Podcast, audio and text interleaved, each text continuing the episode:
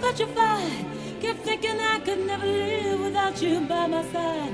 But then I spent so many nights thinking how you did me wrong. And I grew strong. And I learned how to